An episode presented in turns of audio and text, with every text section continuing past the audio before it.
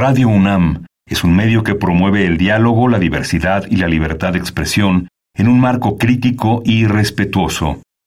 Los comentarios expresados a lo largo de su programación reflejan la opinión de quien los emite, mas no de la radiodifusora. Radio UNAM y la Escuela Nacional de Trabajo Social presentan Vida cotidiana, sociedad en movimiento.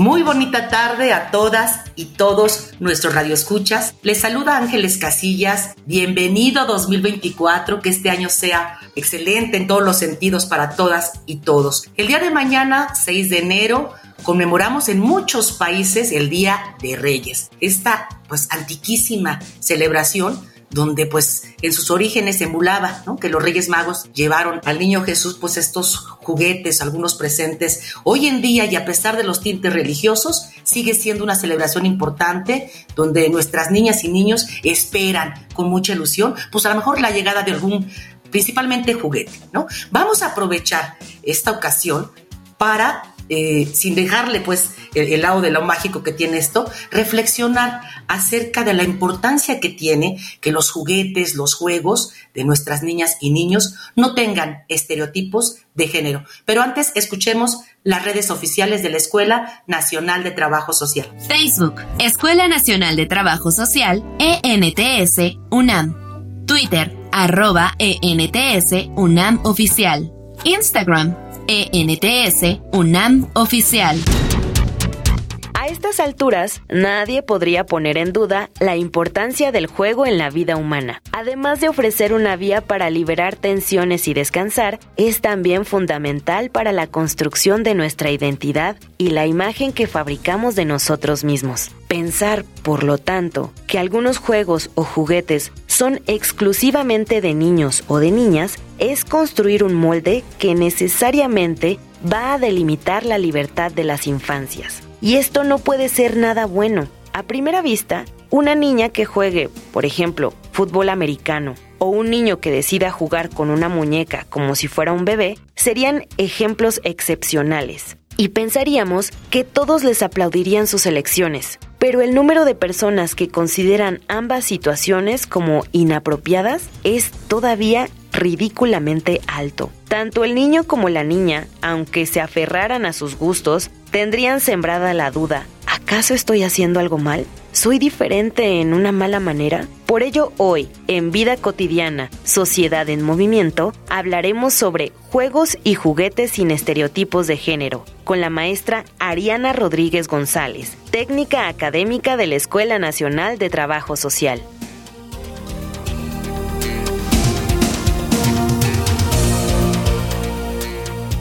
Me da muchísimo gusto recibir a nuestra invitada, maestra Ariana Rodríguez González. Bienvenida al programa. Muchísimas gracias, Ángeles, por la invitación. Y aquí estamos para platicar de un tema tan importante y necesario, ¿no? En estos, en estas fechas. Tan necesario en estas fechas y nos vamos a colocar todos y todos como Reyes Magos, ¿no? Con esta reflexión que vamos a compartir contigo y creo que va a ser, como tú lo decías, muy, muy provechosa. Sería bien importante, eh, maestra Ariana, que pudiéramos iniciar el programa definiendo, si nos puedes apoyar muy concretamente, qué es el género y a partir de ello, cómo concebimos esto que llamamos estereotipos de género. Sí, claro. Bueno, para poder entender qué es el género, eh, hay que tener un punto de partida, yo creo que muy importante. Entender que estamos en una sociedad eh, eh, como la mexicana, al igual que en América Latina, en, su mayoría de los casos, estamos ubicadas en un sistema patriarcal, ¿no? Como un sistema histórico donde lo que prevalece es una mirada, una hegemonía masculina, donde a partir de una diferencia sexual nos asignan roles, estereotipos, equipos con tut conductas, etcétera, y nos van diciendo lo que implica ser hombre y ser mujer. Es muy importante visualizar que este contexto patriarcal, como todo sistema jerárquico, eh, tiene o va estableciendo relaciones de poder y dominación con las mujeres y con los hombres y teniendo como punto central eh, lo masculino, el ser hombre, entonces el género podemos visibilizar que es una construcción sociocultural. Esto es muy importante. A partir de nuestras diferencias biológicas nos asignan funciones, this comportamientos, actividades, atributos, hasta creencias y representaciones de lo que implica ser mujer y ser hombre desde una mirada dicotómica, desde estos opuestos de lo femenino y lo masculino, basados en relaciones de poder. Y entonces, a través de ciertos símbolos, mitos, representaciones, nos van socializando ya sea en la familia, en la escuela, en los medios de comunicación, en, la política, en el Estado, etcétera, cómo tendríamos que ser un hombre y una mujer. Y eh, todo el tiempo se nos va socializando esto es lo que tendría que ser una mujer, lo que tendría que ser un hombre, vamos conformando nuestra identidad genérica. Y en este sentido, eh, a las mujeres nos, nos inculcan tradicionalmente eh, pensar nuestra vida en torno de ser para los otros y ser de otros. ¿Qué quiere decir esto? Que todas nuestras actividades, pensamientos, incluso eh, concebir la vida, implica desde una mirada siempre pensando en los otros, eh, para los otros. Entonces, todo el tiempo vamos eh, teniendo juegos, comportamientos, representaciones en este sentido, mientras que a los hombres se les socializa todo lo contrario, ¿no? Ser para sí, ser de sí, eh, estar como en el centro de la vida y pues nos van construyendo de manera simbólica lo que implica ser mujer y ser hombre, estas ideas de la masculinidad y lo femenino y cómo podemos llegar o cómo esto se traduce en un imaginario colectivo, en un imaginario social, cómo encarnamos ser hombre y ser mujer y finalmente de manera subjetiva cómo lo vamos este, eh, conformando. ¿Cómo lo vamos conformando? Sí. ¿Cómo lo vamos viviendo y reproduciendo? que me parece que eso es algo fundamental. Podríamos pensar entonces, Ari, que esto de los estereotipos de género, son las preconcepciones a estos papeles que se le asignan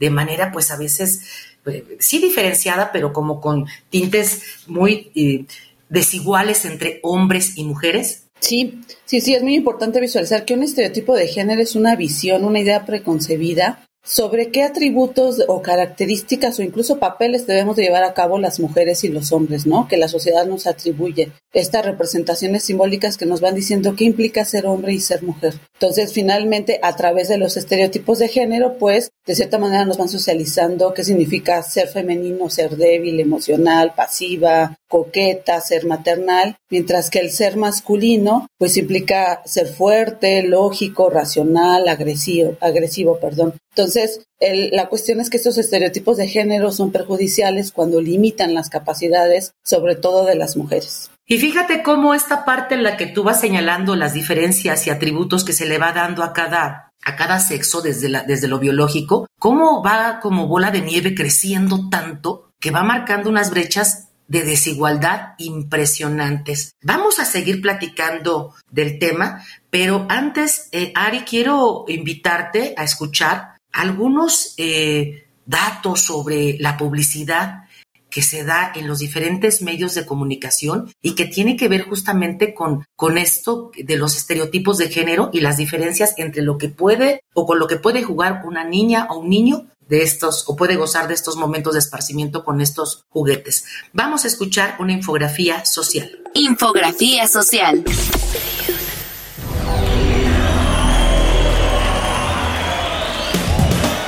En las jugueterías, los sectores para niñas y niños están muy definidos. El color rosado se advierte a la distancia, lejos de los autos y las herramientas de construcción. En el contexto social actual, aún no es visto con normalidad que un niño pida una muñeca de regalo o una niña quiera jugar fútbol. A través del juego, las infancias aprenden a expresar sus intereses y sentimientos, a resolver conflictos y a socializar. Son una parte importante en su vida y desarrollo. Además, el pensamiento sobre los estereotipos de género comienza en la infancia. Las infancias pueden recoger y almacenar en su mente diferentes prejuicios y por eso resulta muy importante cuidar lo que se les dice. De acuerdo con el Instituto Federal de Telecomunicaciones, en el estudio Monitoreo de Estereotipos a la Publicidad Televisiva de Juguetes dirigida a niñas y niños, en la publicidad televisiva mexicana que proporciona juguetes para las infancias sigue dominando una narrativa binaria, pues aún prevalecen estereotipos de género que venden la idea de que algunos juguetes son exclusivos para niñas y algunos para niños. Este estudio analizó 286 comerciales de juguetes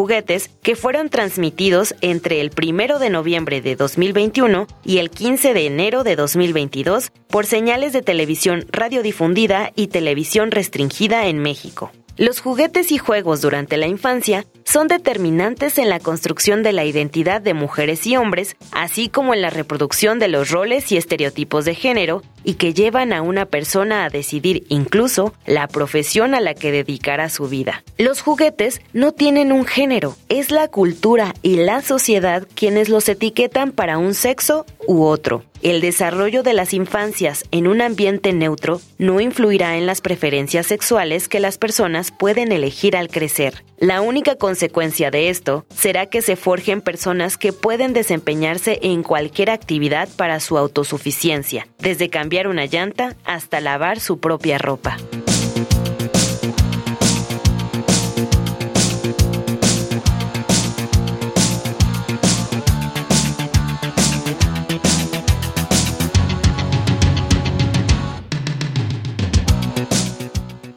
Estamos platicando de juegos y juguetes sin estereotipos de género con la maestra Ariana Rodríguez. Tú nos decías, Ari, que es una construcción sociocultural esto de, la, de los estereotipos de género. Y me parece que desde que nacemos, desde los colores, este, eh, las formas de vestir, eh, lo permitido entre los juegos, entre niños y niñas, ya hay una enorme diferencia. Pero si hablamos de los juegos y los juguetes, ¿cómo se va generando esta diferenciación de estereotipos de género, particularmente en estos objetos o símbolos. Sí, fíjate que muy importante esta pregunta porque finalmente mm, nos permite ir visibilizando, como bien decías tú, desde que estamos en el vientre de nuestras madres, esta asignación de colores, ¿no? Lo rosa para las niñas, lo azul para los niños.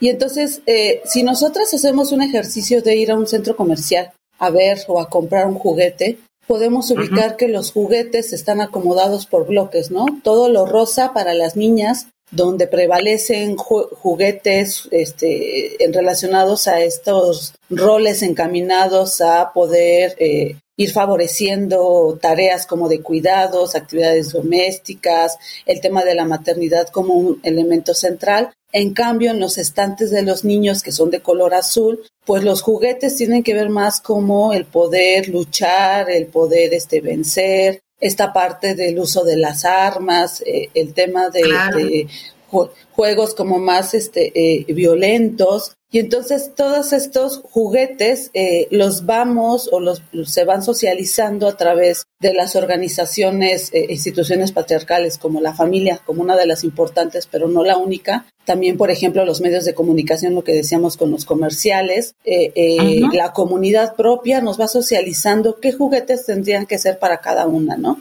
Lo masculino y el hombre como lo central, qué juguetes son los que tendrían que tener y lo femenino y la mujer como estos juegos de muñecas, este, eh, juegos de trastes, todas actividades que las van orientando a esos estereotipos tradicionales de género, ¿no? Donde nos imponen tanto a las niñas y a los niños esta representación de lo que tendría que ser en este contexto patriarcal una mujer y un hombre. Entonces, a través de los juegos, y no solamente los juguetes, perdón, sino también los juegos, ¿no? ¿Qué juegos son los que les estamos promoviendo a nuestras niñas y nuestros niños, ¿no? Eh, valdría la pena eh, cada una de nosotras, cada uno, pudiéramos pensar en a qué jugábamos cuando éramos chicas y chicos, ¿no? Este, estos juegos rudos y violentos de correr eran de niños, ¿no? Mientras que las niñas pues nos poníamos a jugar a la casita, a la comidita, y que hoy en día se sigue reproduciendo. Y aquellas niñas o niños que se atreven a jugar juegos de sus compañeros, por ejemplo, el caso de las niñas, se les ejerce cierta violencia, ¿no? Eh, hay cierta violencia en decirles que, que son marimachas, que ellos no tendrían que jugar eso, o en cambio si te vemos a niños jugando con, con bebés o jugando con niñas, se hace eh, una generación de, de, violencias muy fuertes en contra de los niños, ¿no? Entonces, o, eh, no los, solamente los niños, los juguetes, claro, claro. O, los niños cuando juegan con muñecas, ¿no? Exactamente, ¿no? Toda esta violencia, entonces se les impone tanto a, niñas como a niños estas representaciones de lo que tendría que ser una mujer toda tierna, pasiva, maternal y los niños fuertes, violentos. Entonces, con esto de cierta manera vamos guiando y vamos socializando también y reafirmando estas, este género simbólico, ¿no? Y lo hacemos cuerpo con estos juegos y estos juguetes. Fíjate que me preocupa mucho esta parte donde tú nos señalas que, que vamos imponiendo ¿no? Como sociedad. Pero parte de esa sociedad también son las familias, es decir, las madres y los padres o quienes están al cuidado de desde las primeras infancias, lo hacen de manera mm, involuntaria o lo hacen como una réplica de, de, su crianza. Esto, fíjate, es muy importante este, reflexionarlo porque creo que desde el feminismo es algo que, que hemos venido trabajando. No se trata de echar culpa a las madres y a los padres sino desde el feminismo se trata de visibilizar que esta socialización que estamos teniendo dentro de las familias es parte o, no, no nos ha sido heredada como algo natural, ¿no? Como algo inconsciente que vamos reproduciendo, ¿no? El pensar en estas distinciones de los códigos de colores, en pensar cómo eh, estos estereotipos tenemos que reproducirlos con nuestras niñas y con nuestros niños, eh, eh, y en esta parte de, de cómo eh, vamos asignando ciertos roles, ciertas actividades dentro de las casas y no solamente con los juegos y juguetes, sino en, toda, su, toda la vida de, nuestras niñas y niños. Entonces creo que sí es importante visibilizar que no es consciente esta, esta eh, socialización y que ahí es un plus muy importante donde tenemos que trabajar, ¿no? En, en esta parte de poder visibilizarlo. Ok, tenemos que trabajar. Vamos a, ser muy honestos. Eh, eh, esta lamentable situación de estas enormes brechas y diferencias, pues eh, tiene décadas y décadas y por muchos esfuerzos que se estén haciendo, esta parte de la construcción sociocultural es poderosísima, es decir, no tan fácil podemos vencerla. Exacto, sí, es, es algo muy importante, pero que hay, una, hay un camino para hacerlo, sin duda sí, eh, que implica mucho trabajo y no solo de las familias, sino afuera también, pero creo que, que lo podemos ir trabajando y estamos en muy bien tiempo eh, con nuestras niñas y niños poderlo irlo trabajando, ver de qué manera podemos eh,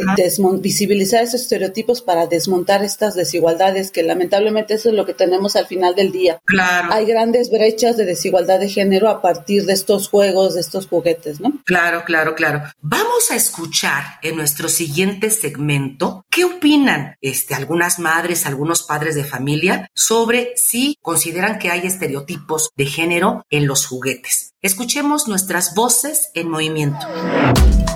Voces en movimiento.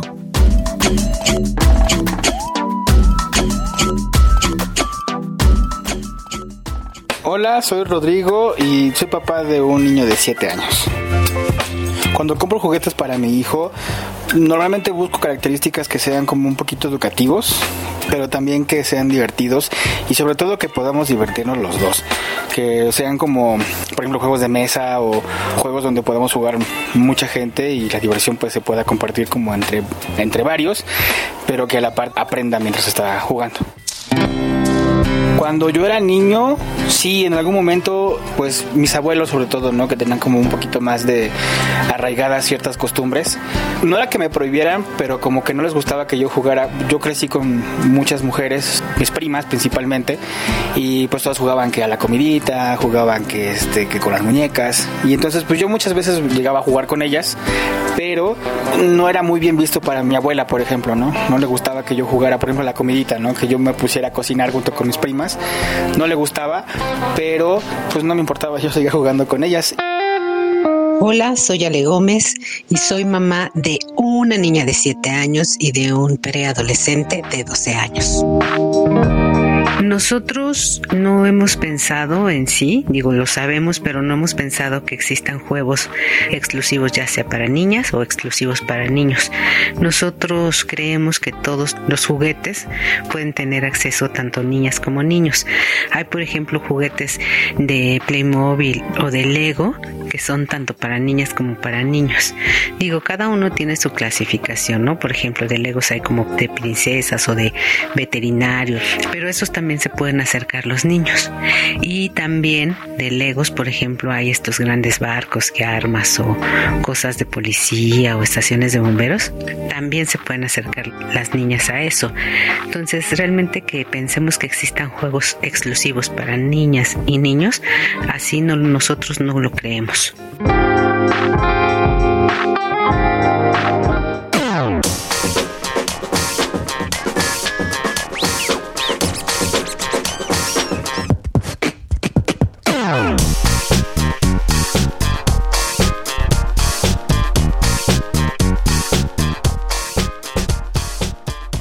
Maestra Ari, tú que estás empapadísima en el tema, ¿cuáles consideras tú que sean las principales, digamos, afectaciones o influencias negativas que pudiera tener, sí, en, en niñas y niños el que sigamos reproduciendo estos estereotipos. Sí, yo creo que uno de los puntos centrales es que esta eh, diferenciación que hacemos con los juegos y juguetes, estamos normalizando entre nuestras niñas y niños que en una edad adulta eh, haya una distribución inequitativa de actividades, ¿no? Por ejemplo, dentro de los hogares. Eh, si todo el tiempo les socializamos que las niñas deben de jugar con muñecas, con trastecitos, con planchas, y los niños más bien con carros, con cosas más bélicas, pues estamos normalizando que las que se van a dedicar exclusivamente a las actividades domésticas y de cuidados pues son las mujeres. Mientras que a los hombres se les inculca que ellos su único papel es ser proveedores y estar en una lógica de, de relaciones basadas en violencias, ¿no? Eh, todo el tiempo eh, tratando como de, de confirmar esta masculinidad hegemónica. Entonces, eso es algo muy importante que estamos ocasionando. También otra parte, al tener juguetes, eh, por ejemplo, en el caso de las mujeres, muy con profesiones muy, muy marcadas, con estas muñecas que hablan de ser la doctora, la maestra, etcétera, vamos orientando a las mujeres a, ciertas eh, eh, profesiones, es decir, les vamos socializando claro. que ellas solamente tienen ciertas habilidades que son naturales, cuando en realidad es una construcción sociocultural. Y entonces, pues, les, les socializamos a nuestras niñas a través de, de, toda esta parte, pues, que ellas deben de ser subjetivas, que no deben de ser racionales, los juguetes que tienen que ver con ciencias, por ejemplo, eh, eh, con temas científicos, se les dan más a los niños. Entonces no promovemos el que las jóvenes puedan escoger carreras donde también puedan considerarse este, científicas o otras cuestiones. Y por ejemplo a los hombres, pues les estamos negando esa posibilidad de cuando son padres el poder eh, encargarse de los cuidados de manera corresponsable de los niños y de las niñas o de las actividades dentro de los hogares. Claro, el, que, el que desde pequeños los varones pues se vayan identificando también con las labores de cuidado, ¿no? De, de eh, responsabilidades en el, en el aseo de un hogar, ¿no? De la posibilidad, ¿por qué no decirlo?, de experimentar sentimientos, ¿no? Hacia eh, quienes son las hijas o los hijos. A ver, Ari, yo te hago una pregunta. Vamos a suponer que ya un niño una niña hizo su cartita. Si, por ejemplo, es niño y, y pide muñeca, ¿Qué debemos contestar los papás? Aquí es muy importante, yo creo que sin duda que como papás tengamos la capacidad de respetar las decisiones de las niñas y los niños, ¿no? Creo que tenemos que fomentar el que haya una autonomía, que tengan una libertad de decidir, el que fomentemos también el respeto a la diversidad de miradas y de concepciones del mundo, ¿no? Entonces, eh, yo creo que es algo muy importante, una responsabilidad de no violentar a nuestras niñas y a nuestros niños en torno a la decisión de juguetes o juegos que quieran, ¿no? Tenemos que romper con esos roles estereotipos tradicionales que fácil no es, esto sí es muy importante decir, porque eh, en esta sociedad como la mexicana que estamos viviendo, cuando vemos a un niño que nos pide un bebé, una muñeca, pues automáticamente brincamos, ¿no? Toda esta construcción que traemos tan inmersa, tan naturalizada, pues brincamos. Entonces, Yo creo que sí es muy importante como que como padres, como papá, como mamá, nos informemos, leamos y sobre todo primero respetemos las decisiones de nuestras niñas y nuestros niños, ¿no? Fíjate que me gusta mucho esta parte que dices, no violentar, porque finalmente el niño y la niña pues son personas que tienen todo el derecho a opinar y muchas veces, pues en esta, en esta sociedad, minimizamos, ¿no? El, el, que ella o él tenga, pues, gustos, preferencias, pues, diferentes. Y esto también podríamos abonarle si como padres y madres podemos dedicar un poquito más de tiempo a diversificar las actividades, los juegos, los juguetes y de una manera pues velada ir normalizando que podamos participar todas y todos de la misma de la misma manera. Mañana este, este día tan simbólico para las y los niños, obviamente, este, pues nos gustaría mucho, maestra Ari, pues agradecerte que hayas estado con nosotros en el programa, pero quisiéramos concluir con tu participación dándonos algunos mensajes, algunos tips para este, los papás y las mamás, los reyes magos, para justamente este, hacer que estos juguetes no tengan esta diferenciación. Y con ello concluimos el programa. Muchísimas gracias. Pues sin duda creo que invitaría en primer lugar a las madres y a las madres, perdón, y a los a los padres al poder reflexionar en torno a cómo poder fomentar entre nuestras niñas y nuestros niños esa libertad de decisión en torno a juguetes y juegos, ¿no? Respetarlos, fomentar que eh, este rompimiento de estos roles tradicionales de género con miras a buscar una sociedad más justa e igualitaria, ¿no? Tenemos que educar sin duda nuestros niños y niños en el contexto del respeto, el respeto a los derechos humanos, el respeto a la libertad de decisiones y que juntos con sus niñas y niños tengan una elección, una mirada crítica de los juguetes que tenemos, ¿no? Que están enfrente de nosotros, platicar, comentar. Y pues a los Reyes Magos, pues decirles que que ojalá les traigan a todas las niñas, niños lo que, lo que quieren y que, eh, y que respeten lo que están pidiendo este, nuestras niñas y nuestros niños y conjuntamente poder ir eh, pensando en buscar juguetes eh, más enfocados a los deseos, a las decisiones que tienen nuestras niñas y nuestros niños. Claro, claro.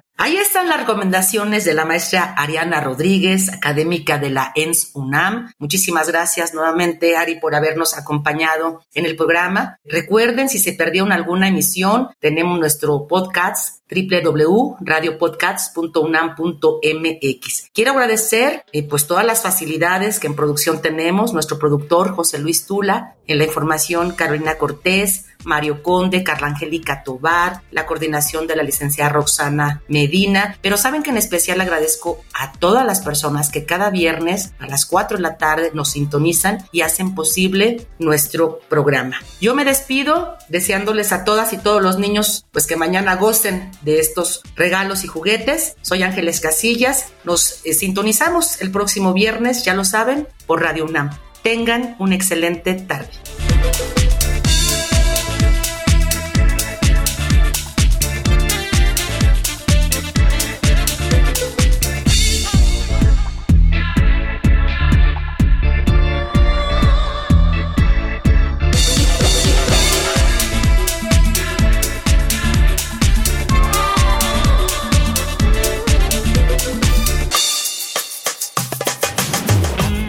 Vida cotidiana, sociedad en movimiento.